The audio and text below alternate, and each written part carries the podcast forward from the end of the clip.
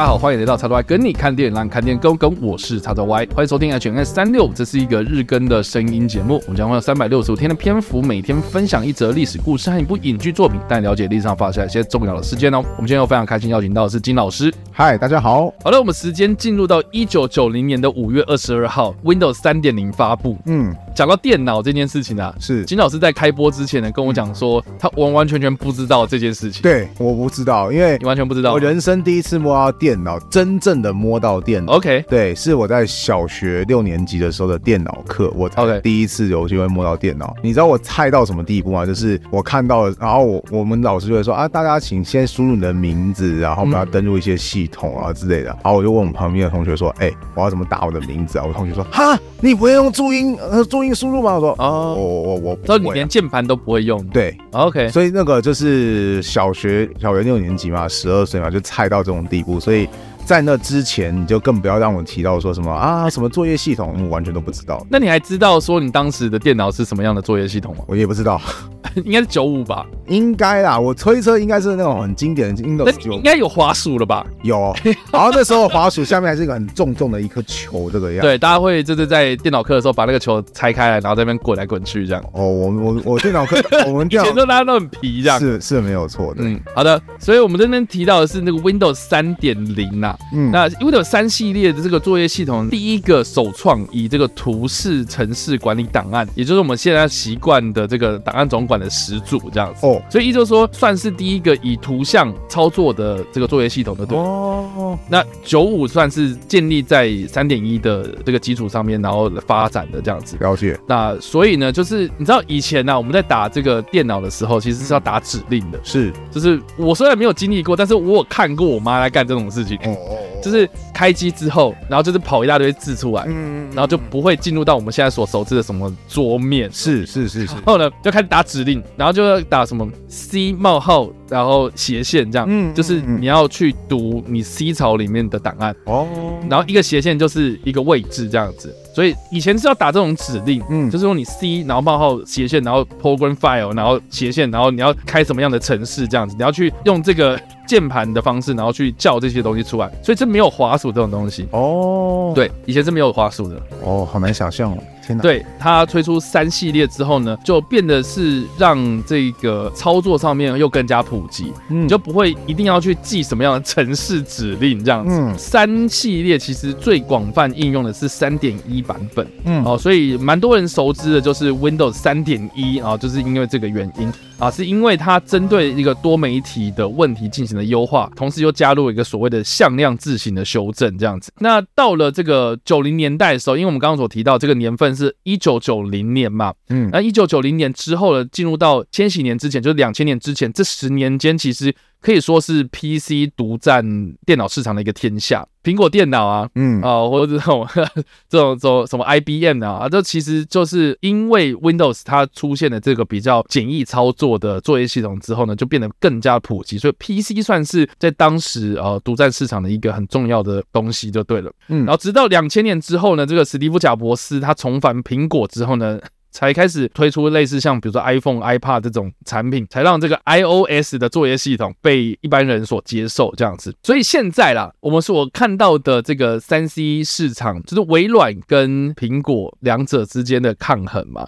啊，我现在也发现到很多人可能就是他也不用 Windows，他们就是完完全全用苹果。嗯，对，很多文青他们这咖啡店一定要用苹果电脑。对，没有错。对，甚至是这个明明就是用微软的。PC，但是它前面一定要贴苹果的贴纸，这样哦。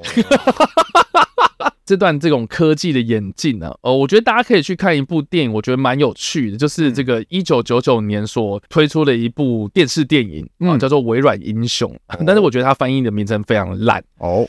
对，因为它的英文片名叫做《Pirates of Silicon Valley》，就是戏骨海盗嘛。哦，这直接翻的话就是这样子的意思。是，就戏骨海盗，就是它主要的故事是围绕在这个比尔盖茨跟贾伯斯两个人，他怎么样去发展各自的品牌这样子的故事。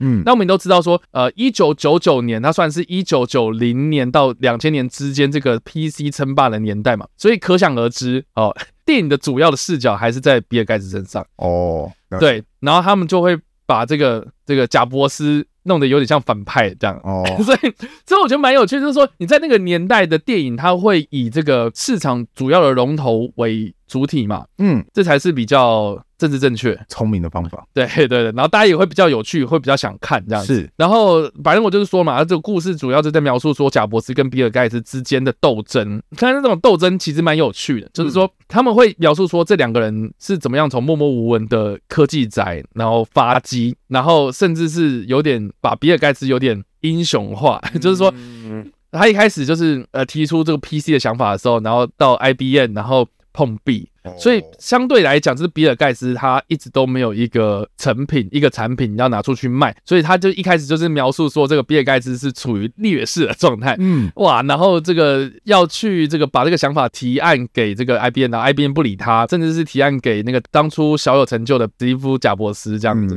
然后贾伯斯就是用那种高姿态的方式，然后看他这样子，对，然后就比尔盖茨就咬着牙，就是呃，什么忍辱负重啊，然后就说我要打趴你们这些人。然后开始就是日漫的王王道热血，对，类似这种考。然后就是说我要偷你们的概念。然后那个时候其实这个图像概念的这个作业系统其实是苹果那边率先推出的这样。所以这个比尔盖茨他只是呃参考这样的概念，然后来优化自己的这个作业系统，所以才推出了 Windows 三系列，然后是接下来的九五啊、九八啊这样、XP 啊等等这样子。所以我觉得蛮有趣的，就是说当时他们拍电影是以这个比尔盖茨为主角，但是如果现在要拍这种三 C 主题的电影呢，我相信一定是以贾伯斯为主角。对，看是不是贾伯斯就出了两部片？没有错。你有看贾伯斯那两部吗？我没有看万磁王演的那一部啊。OK，但是我看那个另外一部，然后其实，在那一部当中，我有时候会觉得。这人这人是不是神经病啊？对，因为因为他有一幕就是他会跟他的员工说：“为什么你要跟我说不可能？为什么你出现在我的公司里面？”然后说：“然后，那个什么，哦，他比较偏执。”对啊。然后我后来跟我朋友转述这这这个画面的时候，我说：“哇，那演员演的真的好有魄力哦！”结果我朋友我会听到就说：“那人是神经病嘛？就是就突然就是给我滚出我的公司！”我说：“哦，这种人我真没办法跟他相处。”对。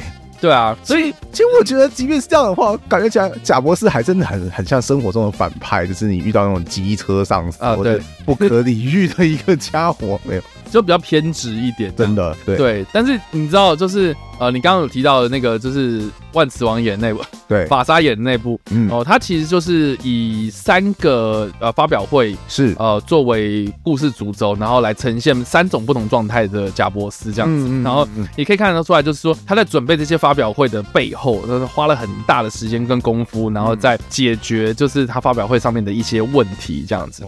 对，所以就可以看得出来这个人的个性，然后或是贾伯斯这个人他怎么样去对于自己的产品的坚持，然后就是有一些到了偏执的状态。所以我觉得蛮有趣的，就是说时代的不同。你看，一九九九年会有《戏骨海盗》，就是微软英雄的这种片片子，然后到最后是哎以这个 贾伯斯为主的电影，苹果英雄两部这样。苹果英雄现在拍的话是可以应该叫苹果英雄，对对 对，真蛮有趣的啊。所以电影其实也是随着这个时代潮流在不断的演。进对对，我并不会不推，就是贾伯斯的两部片是，但是。我觉得大家可以借由这次的机会回去看一下《微软英雄》，就是网络上应该会有一些资源哦。但是，你在看的当下，你会发现说，哦，原来一九九九年那个年代哦，这个比尔盖茨当道的时代啊，是什么样的一个风景这样子。嗯嗯嗯对，所以蛮有趣的。好，了那以上这个就是我们今天所介绍的历史故事，还有我们所推荐的电影。那不知道大家在听完这个故事之后有什么样的想法，或者有没有看过这部电影呢？都欢迎在留言区嘛留言，或在首播的时候来工作互动哦。当然呢，如果喜欢这部影片或声音的话，也别忘了按赞、追踪我们脸书粉团、订阅我们 YouTube。频道 IG 以及各大声音平台，那我们下一次的 H&M 365再见了，拜拜，拜拜。